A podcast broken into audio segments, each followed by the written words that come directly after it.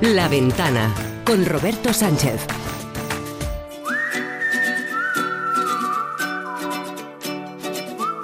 El mejor de los viajes siempre es el próximo. Hey there, let's get away. We sure need a lazy summer day. La ventana de los viajes con Paco Nadal.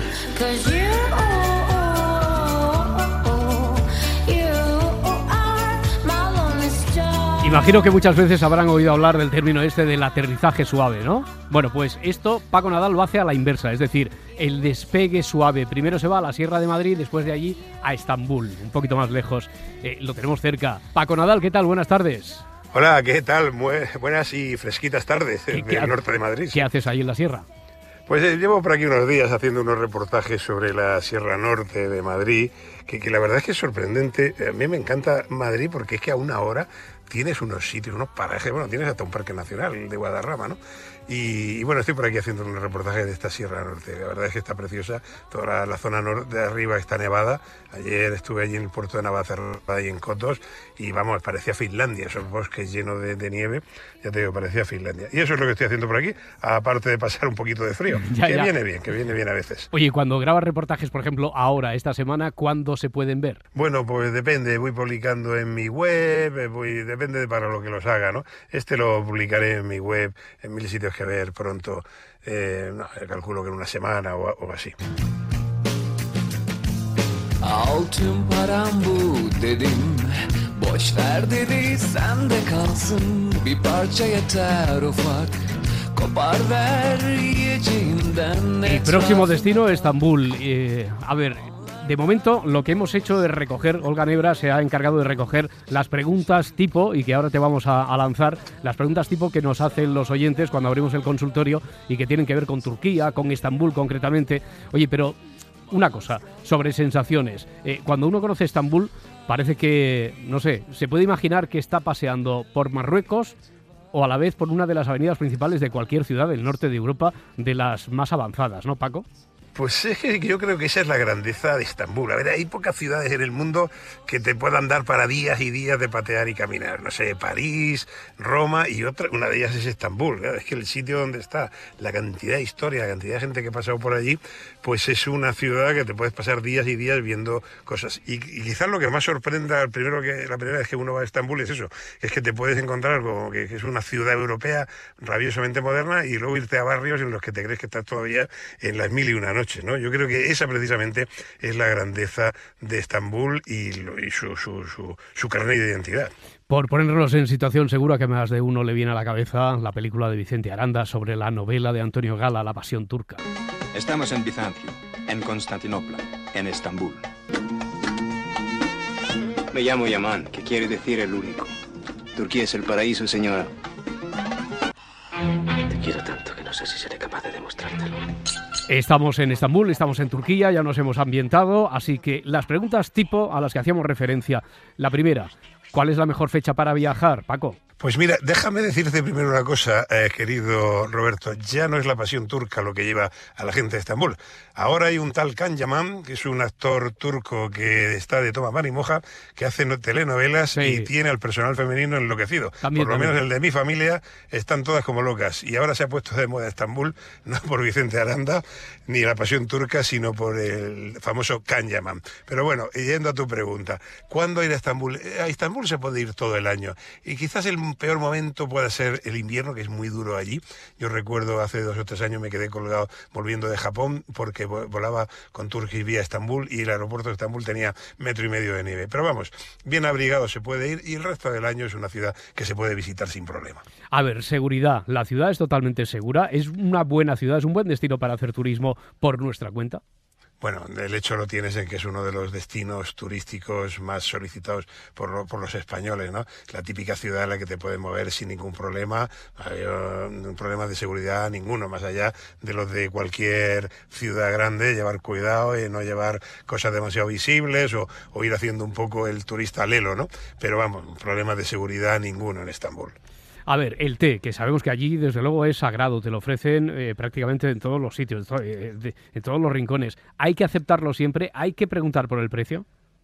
Bueno, a ver, el té es un ritual y ir a una tetería es parte de la experiencia de vivir Estambul. Si vas a una tienda de alfombras y te ofrecen té, pues a lo mejor no están ni desinteresado y lo que quieren es que te quedes allí para venderte alfombras. Ahí también entra ya un poco tu sentido común y tu picardía. Pero bueno, eh, si ves que es un entorno de amabilidad y te ofrecen té, pruébalo. Si es en una tienda de alfombras y lo que te quieres es enganchar, pasa olímpicamente, dile que no, gracias y sigue, porque si no te van a vender todas las al- alfombras del Gran Bazar de Estambul. Te van a ver como un cliente fácil. Muy bien, transporte en Estambul. ¿Cómo nos movemos por allí?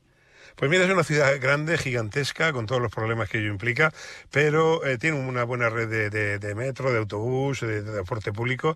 Lo mejor es comprarse la tarjeta, la Istanbul Card, como pasa en casi todas las ciudades, que te da acceso a los, a los diferentes medios de transporte. Si vas a estar más de dos o tres días, te merece la pena comprarla, la Istanbul Card. Hay miles de cruceros por el Bósforo, también eh, te los ofrecen prácticamente como el té por la calle. ¿Son fiables? Mira, eh, yo en estas ciudades tan turísticas siempre digo de hay que extremar un poquito la- pues eso, lo que decía antes, ¿no? La, la picardía, ser más pícaros que ellos. Te van a ofrecer mil cosas y no todas a lo mejor son 100% eh, seguras o legales. Yo para un, un paseo por ahí por el Bósforo iría allí al Puente Gálata, a la zona del puerto, y donde haya una empresa asentada y establecida, pues eh, iría con ellos y no con el primero que me pare en la calle. Pero esto lo digo para un paseo por el Bósforo, para un hotel o para un restaurante, ¿no? A ver, somos turistas, pero no lelos y también sabemos Mm. un poco distinguir el timo de, de, de- de lo que no lo es. Eh, Estábamos planificando el viaje. A ver, ¿cuáles serían los destinos, eh, teniendo en cuenta monumentos, lugares, eh, no sé, eh, que, que sean simbólicos, los imprescindibles? Hombre, Estambul tiene muchas visitas y muchas miradas y es una ciudad que nunca la vas a conocer en un- una primera vez. Yo me voy mañana y creo que es la cuarta o quinta vez que voy y seguro que habrá cosas que descubriré nuevos.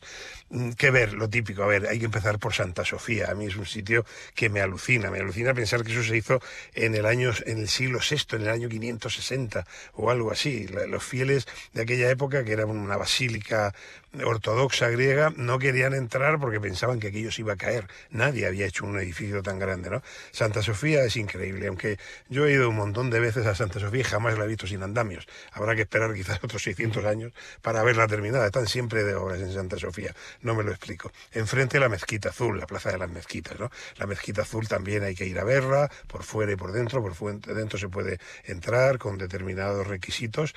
eh, si no eres... eh, eh, eh, musulmán, pero también los turistas pueden entrar. El Palacio de Topkapi, que es una pasada. El Palacio de Topkapi te llevaría tres días verlo, son 700.000 metros cuadrados de palacio. Eh, bueno, pues puedes ver el tesoro, puedes ver el harem y una pequeña parte, no vas a, dedicar toda tu visita a eso. El hipódromo Estambul, el antiguo hipódromo, que está construido en la época romana, desde el año 200 eh, después de, de Cristo, y bueno, pues donde hay grandes arcos.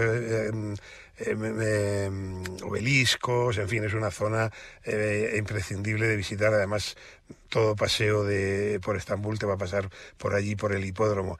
Mm, El Palacio de Toscapi, que ya te he comentado, Mm. el hipódromo, hay iglesias más pequeñitas, como la de San Sergio y San Baco, que le llaman la pequeña Santa Sofía. Cisternas hay que ver alguna, la cisterna basílica es la más famosa, pero hay un montón de, de antiguos depósitos de agua visitables y, Mm. por supuesto, también es un topicazo, pero hay que ir al Gran Bazar. Hay que ir, porque mira, por justo ahora te iba a preguntar, me aparece una, nos están escuchando hablar de, de, de Estambul, me aparece una pregunta si es imprescindible eh, acudir al Gran Bazar, si es aconsejable regatear, comprar, porque han leído que muchas guías al menos lo desaconsejan. Bueno, mira, a ver, el Gran Bazar hay que verlo, porque si estás en Estambul hay que ir a verlo, pero es verdad que ya es muy turístico, que hay un montón de gente y que no es el único sitio donde puedes comprar cosas allí. Eh, si, si quieres comprar, tienes que regatear más que Messi, vamos, pero a muerte. Y, y luego, pues es que tampoco, tampoco eh, es el único sitio donde puedes comprar cosas. Luego hay un bazar de especias, hay un bazar de libros antiguos. Pero yo, sinceramente, ir a Estambul y no pasarte por allí para ver lo que era aquello, con todo lo que pueda ser turistada, con todo lo que Mm. pueda ser obvio, pero hay que verlo, el Gran Bazar, por favor. Pues- si vas una sola vez a Estambul. Pues uno o dos sitios más y enseguida abrimos el consultorio. Paco. Pues mira, luego lo que hay es ese otro Estambul secreto o más desconocido, que quizás quede para una segunda visita, porque con todo esto que te digo se te va bastantes días. Pero bueno, está el barrio de Beyoglu, que es donde va la gente joven, hay arte moderno, galerías, ya no es ese Estambul antiguo, pero es un Estambul moderno muy interesante. Puedes ir a comer a Nusret, que es un, un restaurante muy famoso de un chef carnicero que es famoso allí en las redes sociales. Puedes ir a comerte un bocadillo de caballa en la parte europea del puente Gálata, de, las caballas que pescan allí mismo y te las hacen con, con limón y sal. O puedes asistir a un espectáculo de derviches. Hay mucho. Hay, o, o ir a las teterías de Corlulu Alipasá, que es un sitio que a mí me gusta mucho. Una antigua mezquita. En el patio hay unas teterías con alfombras y, y luces de colores que va mucha gente local y puedes vivir ahí lo que es el Estambul, el Turquía de los turcos, no tanto el recorrido típico de turistas. Hay muchos Estambules que ver. Muy bien, hay muchos sitios a los que acudir. De momento nosotros vamos al consultorio que tenemos plancha.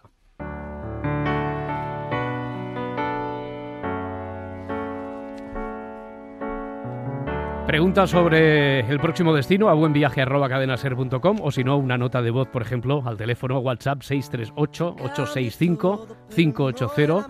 Juan Luis nos escucha desde Berlín. Hola, buenas tardes. Soy Juan Luis y os llamo desde Berlín. Mi consulta es sobre Colombia. Voy a ir en, diciembre y quiero pasar la primera semana en el Amazonas. Voy a volar a Leticia y me gustaría que me dierais un par de consejos sobre, sobre qué hacer allí. Muy bien, pues que le decimos a, a Juan Luis, Paco, nos escucha desde Berlín, va a Colombia. Sí, sí, bueno, oye, pues Juan Luis, mm, muy buena decisión porque es raro ir a Colombia y ir a la parte amazónica, que muchas veces se nos olvida que Colombia también tiene una gran parte del Amazonas. A ver, Leticia es la capital del Amazonas colombiano, es una ciudad más fea que un dolor a medianoche, mm, no tiene nada de particular, una ciudad crecida allí de- de- de- del Far West, eh, pero es el, centro neurálgico para la visita del Amazonas eh, colombiano. Yo te diría, tienes que, ir a ver Tabatinga, que es la ciudad hermana y vecina de Brasil. Sabes que Leticia está en lo que le llaman las tres fronteras. Allí se juntan Perú, Colombia y Brasil. Y hay tres ciudades, una al lado de la otra. Santa Rosa en el lado peruano, que está al otro lado del Amazonas, y contiguas una con otra, Tabatinga, la brasileña, y Leticia. Es muy gracioso porque la frontera es una calle. En una acera estás en, en Colombia, Leticia, y en la otra acera estás en Tabatinga, Brasil, sin que te pidan pasaporte para cruzar el paso de, de peatones. Ves a Tabatinga porque la parte de- del puerto de Tabatinga, el puerto amazónico, es mucho más vida, mucho más intenso, es muy, muy curioso. Em, la parte de Tabatinga, aunque eh, Leticia también tiene un malecón. Y luego allí lo que tienes que ir es a ver el Parque Nacional Amacayacu, que está como a un par de horas de navegación desde Leticia. Hay un hotel en el centro de visitantes, en la puerta del Parque Nacional Amacayacu, eh, que puedes quedarte a dormir ahí. Yo te recomiendo no ir ida y vuelta en el Hmm. mismo día, sino quedarte ahí un día a dormir. Y, y vas a ver un Amazonas muy puro, muy interesante y todavía con muchas poblaciones locales viviendo allí. No, no dejes de ir a Macayacu. Lo del espíritu y la vocación viajera se lo toman al pie de la letra nuestros oyentes. Acabamos de responder a Juan Luis, que nos escucha desde Berlín, va a Colombia. Bueno, un caso parecido, el de Sandra desde Londres. Hola, soy Sandra desde Londres y quería preguntarle a Paco acerca de un viaje que quiero hacer a Perú. ¿Cuándo es el mejor momento para viajar y cuántos días debería utilizar? Claro que quiero ver el Machu Picchu, el Cañón del Colca eh, y lo que más me gusta es que es hacer trekking. ¿Es posible? ¿Tú crees que hay alguna página web que, de rutas de trekking que me podrías recomendar? Muchas gracias Paco y compañía. Muy bien, muchas gracias a ti. Sandra desde Londres va a Perú. Bueno, Sandra, eso está hecho. A ver, te cuento que Perú es uno de mis países favoritos. Mira, Perú es muy grande y tiene muchos climas, con lo cual no se puede decir uno. Pero esa zona que tú quieres ir, que es donde va todo el mundo en una primera visita, Cuzco, Puno, Arequipa, la cordillera de los Andes, allí sí hay dos temporadas muy marcadas. La época seca va de abril a octubre. Días soleados, noches más frías, poca lluvia y es la mejor época, de abril a octubre. De noviembre a marzo hay lluvias y quizás febrero sea el peor mes. Se puede ir, yo he también allí, pero bueno, va a estar más nublado, va a llover más y, no vas a poder hacer el trekking más famoso que es el del, el del camino del Inca, ya que me preguntabas por Inca, por, por trekking. Eh, días, eh, a ver, puedes echarle Perú los que quieras, pero mínimo 14 noches para hacer un buen circuito por allí por donde tú dices de Cuzco, Puno y esa zona del Valle Sagrado.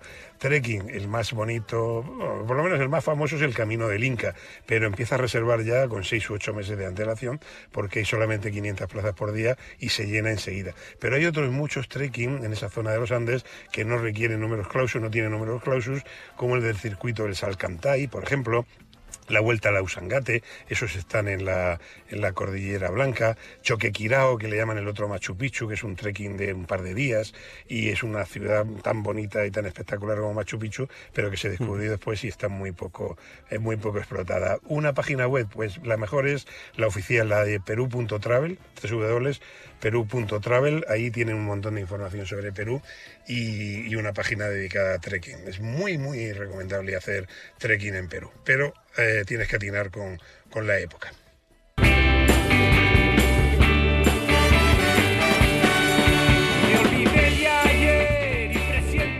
Y cerramos con la agenda de recomendaciones en titulares. Paco. Pues mira, eh, también muchas cosas para hacer este fin de semana. En León vuelve el Purple Weekend, es eh, el más grande de los festivales de la cultura mod, eh, todo, conciertos, arte, eh, peinados, en fin, todo muy 60. En un pueblecito de, de Tarragona, las Terres de Lebre, en la Fatarella, es la fiesta del, del olí, la fiesta del olivo. Bueno, pues todo relacionado, un fin de semana en torno al olivo. Si estáis en Sevilla, este fin de semana hay cine inmersivo 360 en el planetario. Han montado una cúpula allí hemisférica, un, una- proyector tremendo eh, en un cine inmersivo que realmente es espectacular. Y si te va el gospel en Madrid este fin de semana y también del 10 al 15 vuelve el Festival Grandes del, gos- del Gospel, sí? una cita obligada en Navidad donde han pasado pues todos los grandes del gospel americano y seguirán pasando, espero, muchos años. Sí, sí, en el Fernán Gómez, en el Centro Cultural de la Villa, que lo es, vimos sí. Francino y yo un cartel anunciándolo cuando fuimos el miércoles a ver a, a Elvira Lindó. Eh, Paco, nos encontramos el próximo viernes aquí viajando. Pues nada, me voy para Estambul. Muchas Ya gracias, buen sí viaje. hacía mucho frío por allí. Y a ustedes les esperamos aquí el lunes a las 4. Adiós, sean felices.